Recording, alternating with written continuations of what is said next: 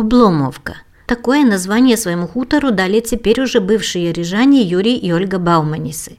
Добираясь по извилистой проселочной дороге до хутора, кажется, что он находится на краю земли, а в сущности до ближайшего города Лудзы каких-то 20 километров. Сначала мы сюда приезжали отдыхать, жили в палатке на озере, жгли костер, ловили рыбку, ходили по грибы и приезжали сюда каждый год, потому что здесь удивительное место, очень красивое, тихое, спокойное и такое отдохновенное. Вспоминает Ольга, устраиваясь для разговора на веранде новопостроенного дома с завораживающим видом на небольшое хвойным лесом объятое озеро. К разговору, теребя за ухо рыжего лабрадора, присоединяется Юрий. Ну, вы знаете, вот с того 83 -го года вот эта мечта перебраться сюда, она посетила практически сразу. Вот, хоть мы и были молодые, мне 25 лет, Оля немножко моложе, 22. Вот, и уезжая отсюда, так тяжело было в город возвращаться. Я-то горожанин, я в Риге родился, а Оля родилась в небольшом поселке на берегу Тихого океана. Свою мечту уехать насовсем из города и поселиться в любимом и душе родном месте Ольге и Юрию удалось осуществить лишь 7 лет назад.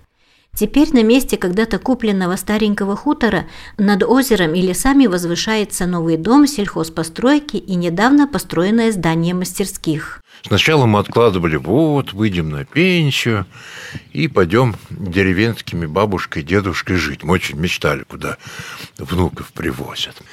А в 2014 году мы поняли, что ждать больше невозможно, что мы хотим здесь жить. Мы по жизни авантюристы, загрузили большой грузовик и приехали сюда. Вот. И где-то у нас ушло лет пять на такое обустройство своего родового гнездышка. Супруги Бауманисы по профессии технологи по изготовлению нестандартного медицинского оборудования – и они решили, что даже живя в таком красивом месте, все-таки чем-то нужно заниматься. И тут появилась возможность, участвуя в проекте по поддержке села, построить мастерскую. Были мысли у нас и сельским хозяйством заняться, но мы все-таки горожане, мы поняли, что нам трудновато это будет. Для старта нам очень помог европейский проектик.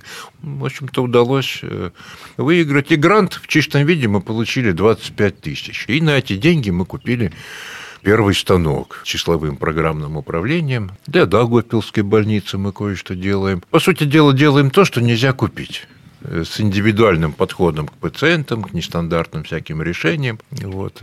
А второе наше направление – прикладное искусство.